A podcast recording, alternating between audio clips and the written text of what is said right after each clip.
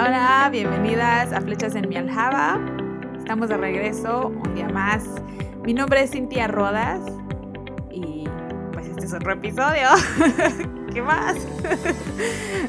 Bienvenidas, gracias a todas las que nos están escuchando por acompañarnos, por darnos eh, un ratito de tu día. Espero que estés bien, que no estés como yo, que ando mocosa, tengo alergias y no sé cómo quitármelas. Ya traté de todo, lo natural, lo no natural y no se me van. Pero así que si me escuchas un poquito taponuda, un poquito mormada, ya sabes por qué, porque tengo alergias, pero dije, si no grabo, o más bien, si grabo hasta que se me quite la alergia, pues ya estuvo que no grabé. Entonces, aquí estoy. Y el día de hoy te traigo un episodio pequeñito. Así que te acompaño si estás lavando trastes, si estás manejando de regreso a casa, si vas al supermercado. Gracias por llevarme contigo.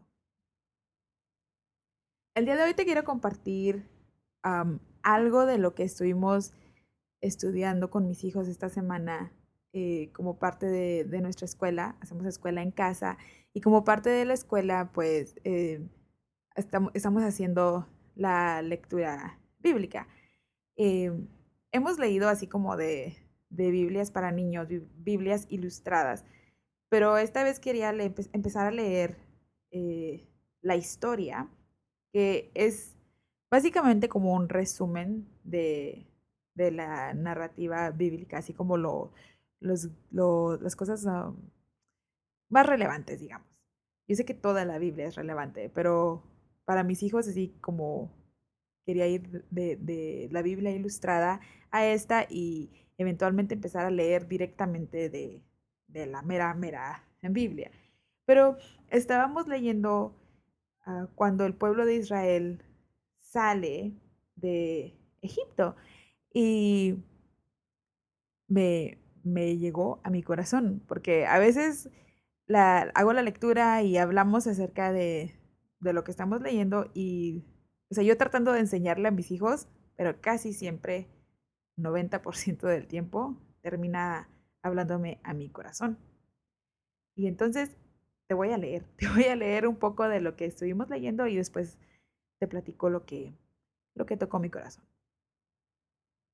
Ah, dice aquí, el pueblo abandonó su campamento de un año, o sea que habían estado acampando ya un año desde que salieron de Egipto, ubicado cerca del monte Sinaí, en unidades organizadas, agrupados según las doce tribus. Dios continuó guiándolos durante el día con una nube y con un pilar de fuego por la noche.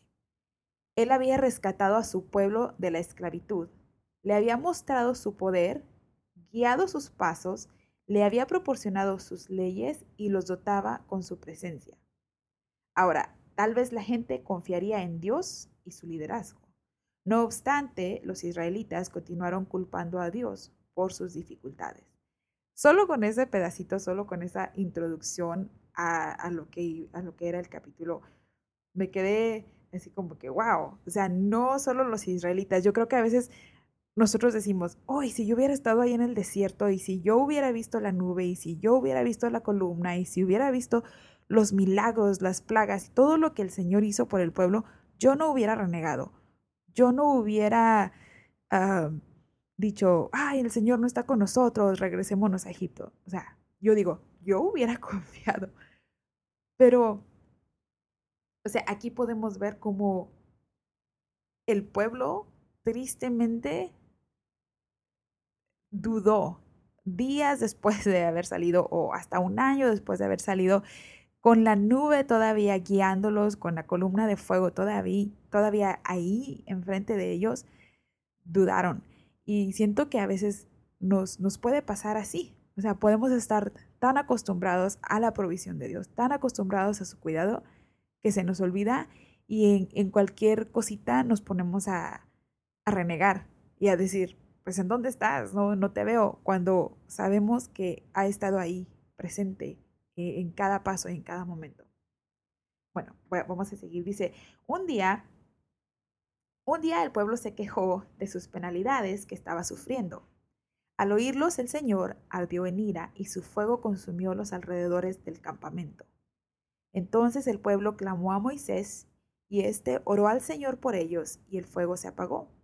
Por eso aquel lugar llegó a ser conocido como Taberá, pues el pueblo del Señor ardió en el, pueblo, el fuego del Señor ardió entre ellos. Qué duro, ¿no? A veces nos gusta escuchar todo acerca de del amor de nuestro Padre, que sí, claro que sí, es, eh, Él es amoroso, Él dice la palabra que Él es grande en amor y en misericordia, es lento para la ira. O sea, pensemos que ya había pasado un año de que Él los había sacado de Egipto, que los había estado cuidando, y fue así como, como cuando nuestros hijos están, ¿verdad?, insistiendo e insistiendo e insistiendo en lo mismo, y, y a veces uno también se enoja y dice, bueno, ya no, ya, Vamos a ponerle un, fin a esto y aún eh, en la disciplina que él, que él puso, en ese, en ese fuego que estaba consumiendo, aún así tuvo misericordia y, y, tuvo un fin, ¿verdad? Le dio, le dio un fin a ese fuego, no los consumió por completo. Dice, al populacho que iba con ellos, le vino un apetito voraz. Y también los israelitas volvieron a llorar y dijeron, ¿Quién nos diera carne? ¿Cómo echamos de menos el pescado que comíamos gratis en Egipto? O sea, estaban de esclavos, eran esclavos y ahora están pidiendo el pescado que comían en Egipto. También comíamos pepinos y melones y puerros, cebollas y ajos. Pero ahora tenemos reseca la garganta y no vemos nada que no sea este maná. Así con un desprecio, ¿no? Este maná estaban comiendo pan del cielo. O sea, literalmente ellos no tenían que hacer nada más que, obviamente, salir y recogerlo. Pero el Señor les estaba dando pan. ¿Quién de nosotros ha salido y encontrado comida así, esa provisión del Señor? Creo que eh, no ha sucedido jamás, no ha, sucedido con, con nosotros, pero el Señor sí provee, sí nos provee eh, todo lo que necesitamos y a veces nosotros nos quejamos. Nos quejamos porque no tenemos lo que los demás tienen o porque no tenemos tal vez eh, de marca o quisiéramos tener más dinero para comprar otras cosas. Y no nos ponemos a ver lo que el Señor ya nos está dando, lo que ya está proveyendo. Dice que el maná se parecía a la semilla del cilantro y brillaba como la resina. El pueblo salía a recogerlo y lo molía entre dos piedras o bien lo machacaba en morteros y lo cocía en una olla o hacía pan con él. Sabía a pan amasado con aceite. Por la noche, cuando el rocío caía sobre el campamento, también caía el maná. Entonces Moisés escuchó que las familias del pueblo lloraban, cada una en la entrada de su tienda con lo cual hacían que la ira del Señor se encendiera en extremo. Entonces, muy disgustado, Moisés oró al Señor e hizo lo que muchas mamás hacemos. ¿Por qué me niegas tu favor y me obligas a cargar con todo este pueblo? ¿Por qué me diste estos niños que no me hacen caso? Quisiera morirme. Literalmente es lo que Moisés dijo. Dijo, ya, me harás un favor si me quitas la vida así me veré libre de mi desgracia. ¿Cuántas veces no hacemos eso nosotros? Ay, ya, estos niños no me hacen caso, no son, no me quieren escuchar. Bueno, para que veas que Moisés, aún siendo Moisés, también se cansaba y también pedía ayuda. Y también le decía al Señor, yo no puedo, no puedo sola. No, bueno, él decía no puedo solo, ¿verdad? Pero nosotros podemos decir no puedo sola, Señor. Y, y saber que que lo tenemos a Él como nuestro, nuestro guía, como nuestro ayudante. Pero bueno, viene Moisés y le dice al Señor, este pueblo me está pidiendo, no sé qué hacer, yo no les puedo dar. Todo este pueblo viene llorando, me quieren carne, ya se cansaron del maná. Y entonces el Señor responde y dice, al pueblo solo le dirás lo siguiente, santifíquense para mañana, pues van a comer carne. Ustedes lloraron ante el Señor y le dijeron, ¿quién nos diera carne? En Egipto la pasábamos mejor. Pues bien, el Señor les dará carne y tendrán que comérsela. No la comerán un día, ni dos, ni cinco, ni diez, ni veinte, sino todo un mes, hasta que les salga por las narices y les provoque náuseas, para que se harten, ¿verdad? Eso ya fue mío, eso ya lo agregué yo. Y esto, ¿por qué? Por haber despreciado al Señor, que está en medio de ustedes, y por haberle llorado diciendo, ¿por qué tuvimos que salir de Egipto? Moisés, como les digo, siendo un humano, replicó, me encuentro en medio de un ejército de 600 mil hombres, ¿y tú hablas de darle carne todo un mes? Aunque se les degollaran rebaños y manadas completas, ¿les alcanzaría? Y aunque se les pescaran todos los peces del mar, ¿eso les bastaría? O sea, Moisés que acaba de ver, fíjense bien, Moisés vio la zarza ardiente, vio su vara convertirse de, de, vara a, a, serpiente y de serpiente a vara. Vio las diez plagas, el mar abierto, la columna de fuego, el maná, el agua en el desierto. Y ahora él dice, ¿a poco le vas a poder dar carne a todo, toda esta gente? ¿Será que puede, Señor? ¿No te identificas con Moisés? Que a veces así somos. Ay, no. ¿Será que, ¿Será que Dios va a poder con este problema que tengo? ¿Será que el Señor de verdad me puede guiar? Ay, no, yo no, yo no creo. No creo, comadre. Fíjese cómo, cómo anda mi esposo, no, comadre. no, así somos. Y miren lo que le dijo el Señor. El Señor le respondió a Moisés, ¿acaso el poder del Señor es limitado? Pues ahora verás si te cumplo o no mi palabra.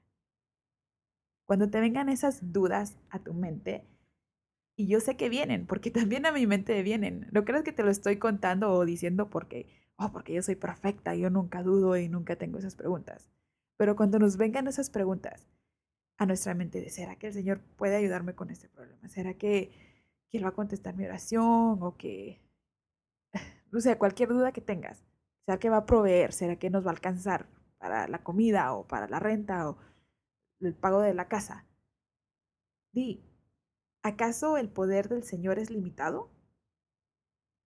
Lo que pasa es que a veces nos falta la confianza, nos falta la fe, de que aun cuando sentimos que, que no se puede más o que no vemos una solución, tenemos que aprender a descansar en Él y a confiar en Él al 100, 200, 300, 400%. El Señor desató un viento que trajo codornices del mar y las dejó caer sobre el campamento. Las codornices cubrieron los alrededores del campamento, en una superficie de casi un día de camino y a una altura de casi un metro sobre la superficie del suelo. El pueblo estuvo recogiendo codornices todo ese día y toda esa noche y todo el día siguiente. Ninguno recogió menos de dos toneladas. Una tonelada son son 2.000 libras, que vienen siendo más o menos como ¿qué? mil kilos, ¿no? Dos toneladas, son 4.000 libras de codornices. Bueno, pues lo, lo distribuyeron por todo el campamento. Dice, ni siquiera habían empezado a masticar la carne que tenían en la boca, cuando la ira del Señor se encendió contra el pueblo y los hirió con gran mortandad. Por eso llamaron a ese lugar Kibrot Atabá, porque allí fue sepultado el pueblo glotón. Aunque Dios había luchado duramente con la falta de fe de su pueblo, pronto hubo más problemas en filas, los cuales provinieron esta vez tanto de la propia hermana como del hermano de Moisés. Y pues de ahí sigue la historia. Pero eso es lo que quería compartirte. Que que la falta, que el, Señor no quiere que, estemos dudando de Él. Eso es lo que yo veo de esta, de esta historia. Dice, la falta de fe del pueblo es con lo que el Señor estaba luchando.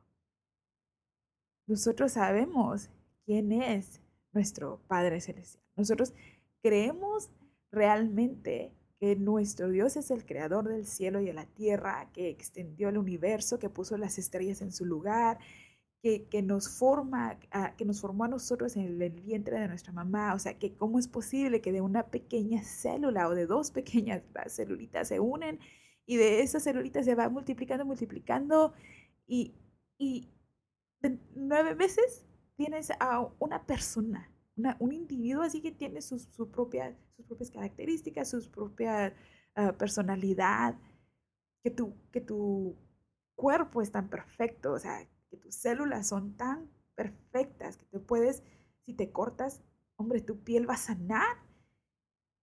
todos somos, o sea, somos una hechura maravillosa.